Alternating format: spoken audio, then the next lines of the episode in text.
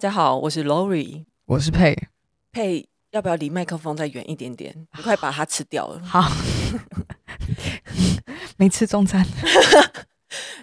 呃，我们今天要录的是幸存者信箱，其实是一个蛮久没有录的单元。那这个封信其实已经寄来有一段时间。那原本我是想说要找瑞轩一起录，但是因为现在疫情的关系，我想说好像也嗯不太适合。随便邀来宾来跟我们一起录音，对，所以今天就会由我们把这封信念出来，那给这个朋友一个小小的回复，然后也很谢谢他提供他的故事给大家听，然后让大家知道说，其实这社会上有很多幸存者，然后也跟其他幸幸存者说，其实你们并不孤单。那佩还在看，对，好，那我就先直接念喽，可以啊，可以啊。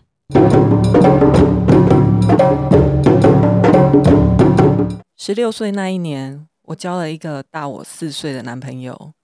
那样轻的年纪，没有什么地方可以约会，也没钱能花在约会上，所以常常我都被他带回家，待在他家，呃，待在他的房间。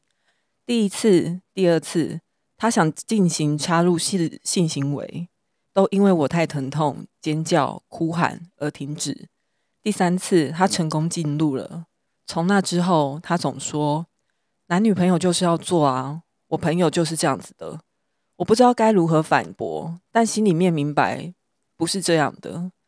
小丽拒绝的话，他会继续撸，或是用更多的力气把我压在床上，用他的嘴唇、双手、生殖器在我的身上游移，好像他以为这样做就能让我有意愿。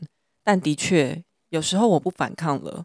我觉得反抗无效的心情比等待他办完事还要难受，所以我宁愿就这样躺着，看他在我身上一前一后的动着。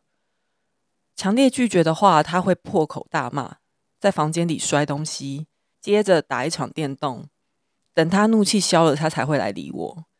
交往三四个月后，他有一个大我三岁的妹妹。有一天，突然像是话家常般的告诉我，他哥哥怀疑我是不是第一次。因为没有流血，但是看我这么痛，应该是吧？还说如果我不是第一次的话，就不要我了。他的妹妹用着轻松愉快的口气告诉我这些，他哥哥也就是我男朋友的想法。后来有一天，他妹妹告诉我，他其实有在吃躁郁症的药，但是跟我交往之后，他的病况稳定了许多。希望我能一直让他好好的。十六岁的我开始把他的躁郁症当成是我的责任。我必须要让他好好的，而且如果他能因为我而好转，我同时也能在这一段关系中找到更多的自我价值。但是，一个十六岁的女孩根本不懂什么是躁郁症，也不懂那不应该是我的责任。那时候，我只知道不要让他生气，不要挑起他的情绪，这样他就是病况稳定。所以我开始变得听话。当他有性需求时，我不再表达我不想。我没有自觉地忽视自己的意愿。当他说一下就好，很久没有诶，马上就要收假了诶的时候，我都会选择听话，然后任凭他脱掉我的衣服，打开我的腿，任凭他一次次在我还不够湿润的时候就进入，任凭他为了自己的舒服而不戴保险套，还有任凭他偷偷摸摸地把我带进公厕，或是用他的阴茎靠近我的脸。压住我的头，要我帮他口交。这些听话都是因为我不敢拒绝，我怕我拒绝了会让他生气，就是害他躁郁症恶化，也怕他家人看到他情绪不稳会觉得是我的错。这样的关系持续了快一年，终究我还是为了自己坚定的分手了。在那之后，一直到二十几岁，交了几任男友，我会在确定交往后，很积极又着急的想要跟对方发生关系。因为这样就不是只有我低人一等，我要让你们跟我一样，也因为我想要有足够美好的性经验来覆盖掉以前的记忆。但是在我发现怎么也覆盖不掉之后，我会对男友有强烈的触觉防御。原本的接吻、拥抱都好好的，我会在一秒之内打开防御开关，叫对方不要碰我。这样的反应严重影响到我的亲密关系。这段十六岁的经历，过去我一直忽视它、压抑它，也以为社会文化中难以开口的性，每个人的遭遇可能都是差不多的。所以这一段经历在我三十岁以前一直都没有太影响我。一直到我在网络上看到约会强暴的经历揭露分享，这个一直被我锁在盒子里的十六岁突然间爆炸了，从盒子里跑出来，越变越大，开始毫不留情地吞噬我，让我讨厌自己。我觉得那是因为我那么听话才会发生这些事。我讨厌自己在没有了解这个人的时候就转身离开。我认为始作俑者就是我自己，因为男友是自己选的。要去他家也是我自己允许的，不敢表达自己的意愿也是我自己的决定。我开始出现幻觉，躺在床上的时候能看见天花板有他的脸，他在笑我那么脆弱，笑我那么容易听话，笑我很好操控。现在三十岁的自己仍在持续和十六岁的自己对话，过程中所有的察觉、厘清、探索，真的真的都超级痛苦的。这条路我还没有走完，我想透过幸存者信箱，我或许会有一些输出。也谢谢你们愿意听我的故事。好沉重哦。呃，佩米是第一次录幸存者信箱，所以应该是哎，对对，第一次看到就是这么血淋淋的故事。但其实身边是有朋友有分享过故类似的故事啦，就是可能比如说性侵呃被骚扰，或者是说被侵害的。经验，嗯，对，嗯、但是这么透透视的挖掘内心的感觉，因为他写的非常清楚，哎，嗯，甚至连妹妹那一 part，我觉得都对他有影响。而且我刚看了就觉得说，看，要是说不定他根本没有躁郁症，那个男友，然后我就觉得这里面充满了各种绑架，然后到他说他到三十岁之后，十六岁的自己才突然长大这件事情，我觉得也是我比较少听到的。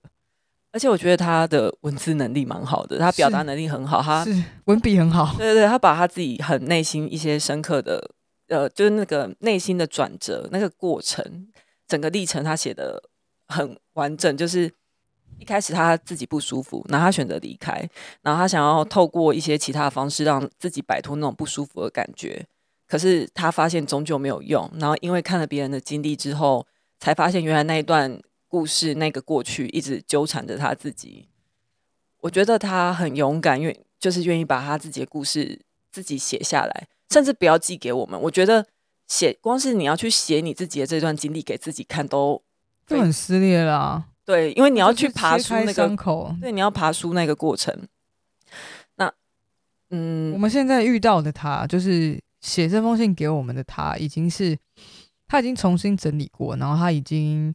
再走一次，然后观察自己，然后也找到了一个方法。应该是说，他目前他有的方法是，呃，他像他就说，他觉得如果这封信给我们有大家的陪伴，或是一种输出，对他来说，不管是宣泄也好，或者是呃和解，跟自己和解或原谅，嗯都都好。所以我们现在碰触到的他，其实已经是一个相对比较怎么讲，呃，整理过的。对对对对对，嗯。然后我觉得很。很不简单啦，对。然后像我们自己，像我自己啦，我就会不知道该说什么。其实这真的很难说什么，因为像之前我们跟瑞轩在聊天的时候，也会有讲到说，其实瑞轩自己有时候也会，嗯，不知道自己能说什么来帮助他。当然，以他的专业来说，他是可以做一些引导或干嘛。可是，真的内心的他就是会觉得，天哪，这些经历好血淋淋，我。就是天呐！我刚在听那个故事的时候，我想说，Oh my god，嗯，没有人帮他，对，因为他的，我觉得他的文字里面透露了非常强烈的孤独感，嗯，然后跟无助，而且这个也是一种性侵的方式，就是很多人会觉得说，那是男女之间应该，我们都要当女朋友，那当男女朋友一定要做这些事啊，不然我们干嘛在一起？这很多男生，呃，好了。好了，我遇过有一些男生也有这样跟我讲过，对，所以我相信这是一个很常见的理由。但是希望各位异女们在关系里面，异女们绝对这句话是 bullshit。对，当然不只是异女，对，当然在女同志、男同志一定还是会有的。我也有听说过，哦，哦，对对对，一定一定也是有。对，千万不要让别人拿这理由来当成胁迫你跟他发生关系。就是这不这不合理，就是像我们之前讲的嘛，就是不合意性交，其实也可会发生在夫妻之间的。对，因为如果你只要突然你这一秒不想了，他对你强迫，然后造成你身身心灵上的不舒服跟压迫的话，以及伤害，那那就是那就是性侵啊，对，那就是一种暴力。